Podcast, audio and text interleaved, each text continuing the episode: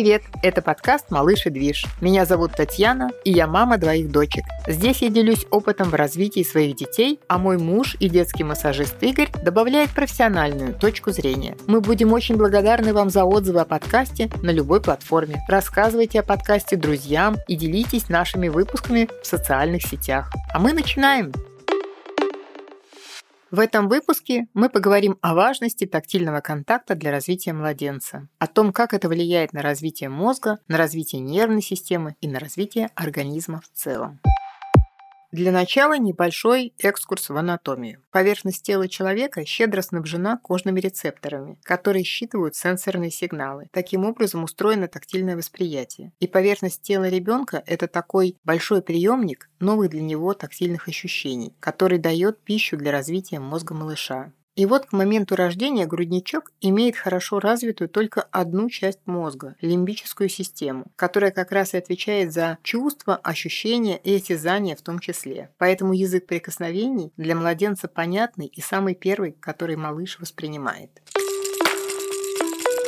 Посредством получения сенсорных ощущений от окружающего мира ребенок осознает самого себя, узнает границы своего тела, чувствует привязанность к родителю и к маме, и к папе, узнает запах родителей, звук голосов, касание их рук. Инстинктивно во многих культурах новорожденного просто выкладывали маме на живот. И сейчас целесообразность этой практики подтверждена современными методами обследования. У младенца, находящегося в телесном контакте с родителем, ну просто если ребенок лежит у мамы на животике, либо у папы на груди, стабилизируется сердцебиение, нормализуется артериальное давление, нормализуется температура тела и даже уровень глюкозы в крови. Ну, представляете? У мамы же повышается концентрация окситоцина в крови. Ну, кто не знает, это гормон, который помогает сформироваться привязанности и любви между мамой и малышом.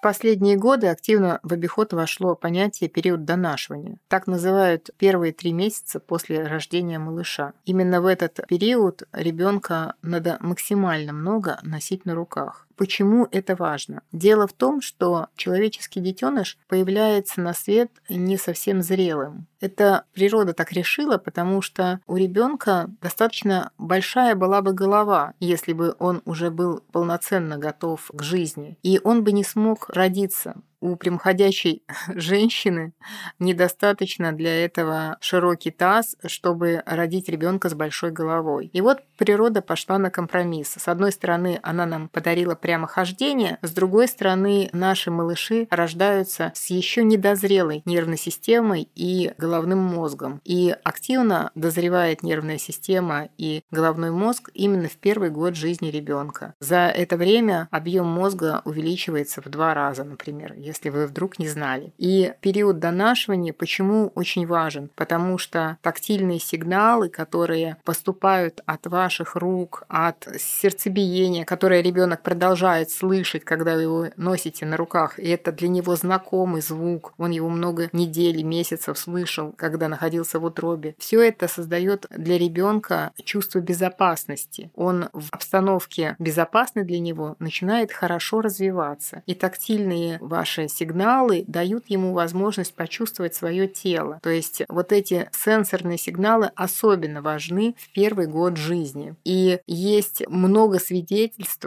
как развивались дети, которые недополучали сенсорную стимуляцию. К сожалению, очень к плачевным результатам приводит отсутствие сенсорной стимуляции на первом году жизни. Описан, например, эксперимент такой, можно так сказать, страшный, который провели после войны в американской детской больнице. Было очень много малышей, и медсестры пытались поставить на поток уход за ними. Соответственно, некоторых малышей было принято не брать на руки, было принято решение, а просто кормить, когда они лежали в кроватках, и максимально не подходить к ним, то есть не проявлять к ним, не осуществлять с ними ни тактильный контакт, ни эмоциональный контакт, просто кормить. Другую часть э, вот, детей, которые участвовали в этом эксперименте, эксперименте, ухаживали за ними, как обычно, за грудными младенцами. И, к сожалению, дети, которым не хватало тактильного контакта, уже через некоторое время после начала эксперимента стали как-то угасать буквально на глазах. И даже дошло до детской смертности. Поэтому эксперимент был остановлен, и было после этого эксперимента, в общем-то, сразу понятно, что детям грудным обязательно нужен тактильный контакт, эмоциональный контакт и разговоры. В общем, максимально стимуляция и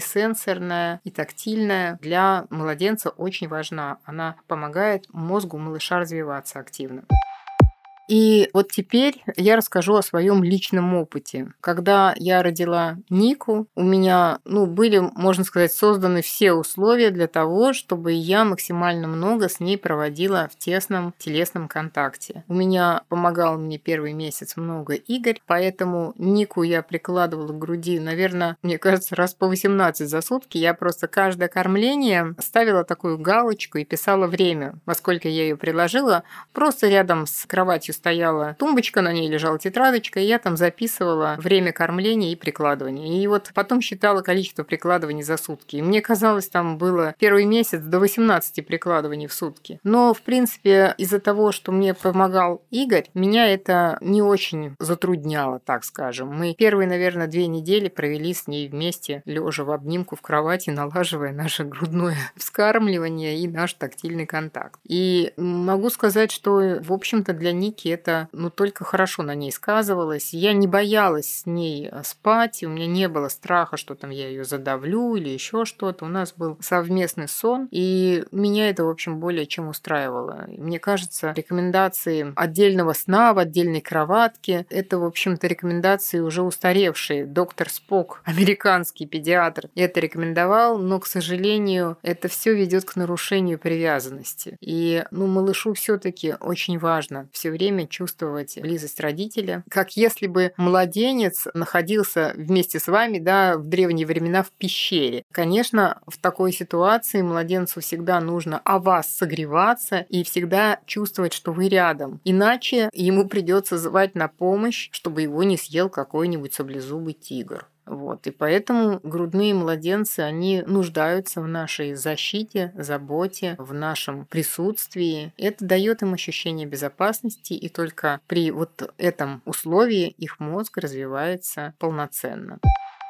Кстати, есть еще одна интересная история. Не помню, где я ее прочитала, про ребенка из детского дома. К сожалению, детям в детских домах, это, в общем-то, все знают, не хватает тактильного контакта. Да, конечно, персонал детского дома берет детей на руки, но каждому ребенку требуется индивидуальное внимание от конкретного его персонального взрослого, да, то есть значимый взрослый в жизни младенца – это тот взрослый, который не меняется у ребенка и постоянно осуществляет за ним уход. Это для него очень важно, для малыша. Если у вас таких взрослых, допустим, мама и папа, это тоже нормально, они чередуются. Но когда у ребенка в детском доме пришла сначала там одна няня, потом другая, потом третья, и все эти няни, они, знаете, ну как вам сказать, не заинтересованы вот именно в этом одном единственном конкретном ребенке. Ребенок это чувствует, что ну какие-то формальные, так скажем, отношения у него со взрослыми. А вот теперь расскажу про интересную историю. Один мальчик в детском доме развивался лучше, чем другие. И никак нельзя было понять, почему вот конкретно он вдруг такой более смышленый, сообразительный, веселый по сравнению со своими, ну так скажем, согруппниками,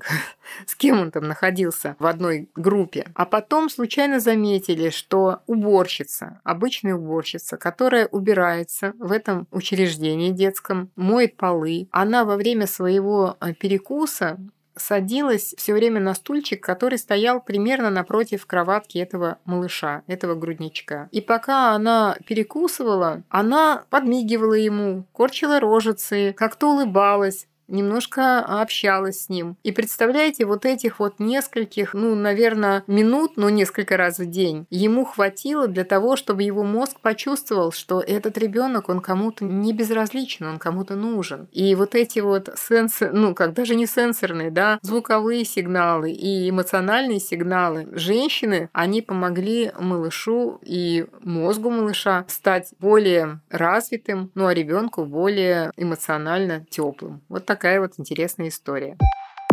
Кстати, по поводу важности сенсорной стимуляции малыша на первом году жизни, рекомендую прочесть книгу «Мальчик, которого растили как собаку». Она написана детским психиатром Брюсом Перри. Если вы ее прочтете, она, конечно, достаточно эмоциональна. Она, если вот вы мама недавно родившая, то вам, наверное, будет тяжеловато ее читать, эмоционально тяжело.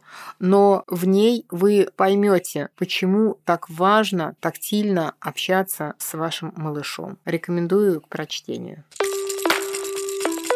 В разных странах мира существуют свои сложившиеся традиции тактильного взаимодействия с грудничком. Ну, например, в Индии массаж шантала. Детский массаж в Древнем Китае. Он назывался цигун. Ну, то есть это значит массаж через одежду. Ну, также массажные техники были для грудничков в Африке и Индонезии. Наша Русь, матушка древняя, тоже не отставала. У нас на Руси это называлось пестование. А в современной России, ну, у нас детский массаж и гимнастика. Вы это, наверное, все знаете знаете. Также практикуется совместный сон. Очень любят спать вместе с детьми в Африке и Бразилии. Как же можно порекомендовать разнообразить родителям сенсорный опыт малыша, кроме вот проводимого массажа и э, гимнастики? С самых первых дней малыша носите как можно больше на руках. Поглаживайте его, похлопывайте, тискайте, целуйте, играйте, улыбайтесь, хихикайте. Все что угодно. Самое главное, чтобы у ребенка были положительные эмоции. Опять же, купите иглобол. Это такой резиновый колючий мячик. Из трех месяцев можно катать его по ручкам, ножкам спинки малыша. Это его веселит. Вода тоже во время купания значительно обогащает сенсорный опыт малыша. Перед купанием оберните малыша пеленочкой и погружайте его в теплую водичку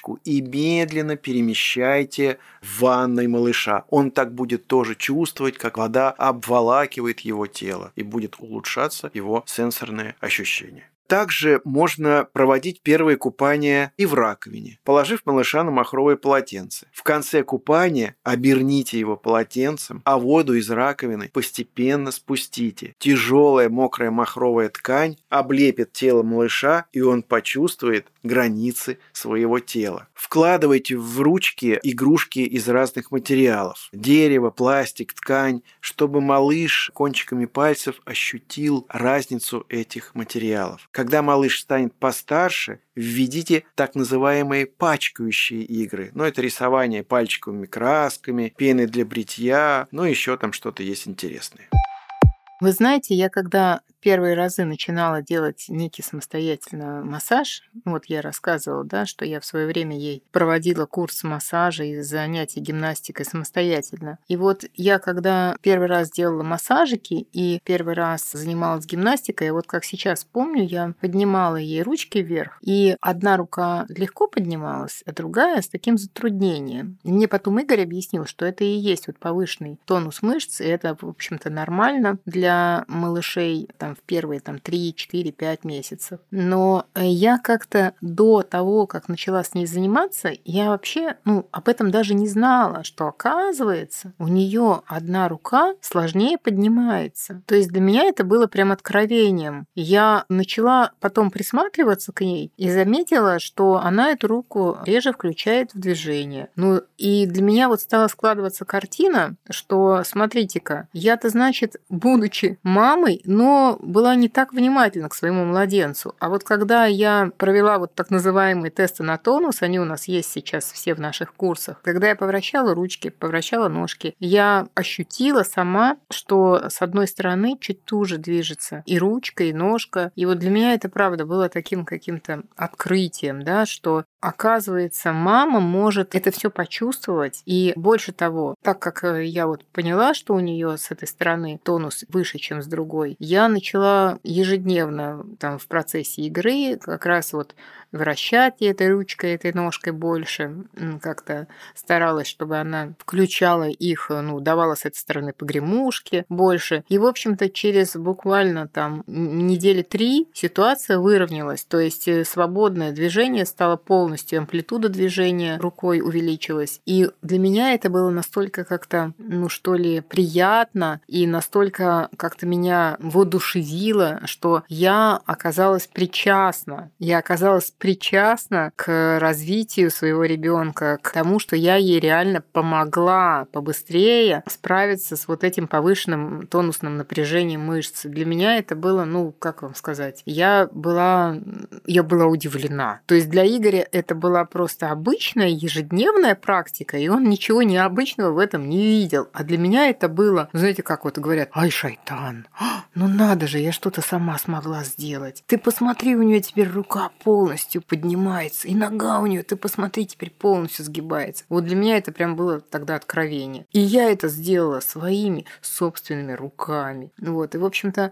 на самом деле, многие мамы, которые потом вот спустя уже много лет, ну как, ну немного, да, но спустя пару лет вот после моих занятий с Никой, первые родители стали заниматься по нашему курсу со своими малышами и тоже благодарили нас за то, что мы позволили им, так сказать, ощутить вот эту причастность к развитию их младенца. Но это, в общем, дорогого стоит, когда мама, ну, прямо вот физически чувствует, как она может малышу своему помочь. Я думаю, что ну, это одна из таких, как, знаете, бонусных, позитивных сторон, когда родители самостоятельно занимаются с младенцем. Это очень греет душу, что вы оказались вашему ребенку прям вот по-настоящему полезны здесь и сейчас. Тактильный контакт – это самый первый контакт с окружающим миром, и он критически важен для развития мозга ребенка. Ученые выяснили, что даже если у младенца есть возможность слышать и видеть, но нет чувства осязания, то у него могут возникнуть сложности с выживанием. Поэтому носите детей на руках, особенно до трех месяцев, как можно чаще. А методы доктора Спока, ну это когда ребенка рекомендовали лишний раз вообще не брать на руки, это далекое прошлое. Обнимайте, целуйте, Целуйте, носите на руках и делайте массаж. Это только укрепит вашу связь с малышом. Спасибо, что послушали этот выпуск. Мы будем очень рады, если вы поставите нашему подкасту 5 звездочек в Apple подкастах, оставите комментарий ВКонтакте или на платформе CastBox. Подпишитесь в Яндекс Музыке и расскажите о подкасте в социальных сетях. И спасибо вам большое, что слушаете нас. До встречи, услышимся в следующем выпуске.